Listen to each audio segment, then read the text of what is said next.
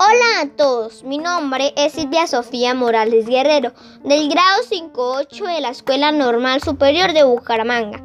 En el día de hoy voy a contarles un cuento que se llama El sombrero de Anaco. Un samurái muy respetado le regaló a su hija un sombrero muy especial. La niña se llamaba Anaco y el sombrero le cubría toda la cara. Al principio, Anaco se encontraba muy contenta con su sombrero, pero cuando todos los niños empezaron a burlarse de su sombrero, Anako se sintió desgraciada.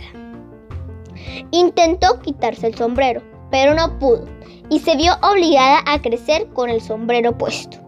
Ya hecho una señorita, no solo los niños se burlaban, sino también todos los vecinos y los jóvenes.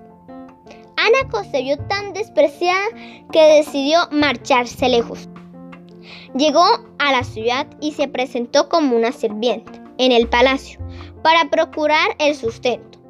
Pero allí también recibió las burlas de los criados y los soldados. Estaba Anaco llorando en un pasillo cuando el hijo del emperador la oyó y se acercó.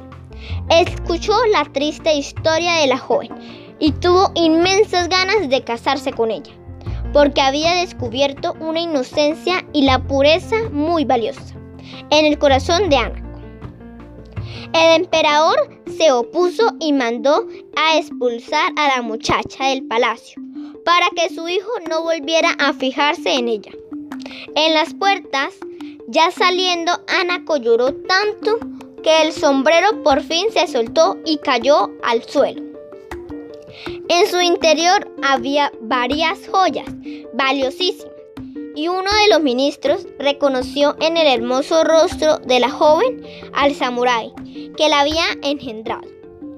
Finalmente fue aceptada por el emperador y Anako pudo lucir su rostro por primera vez en el día de su boda con el príncipe.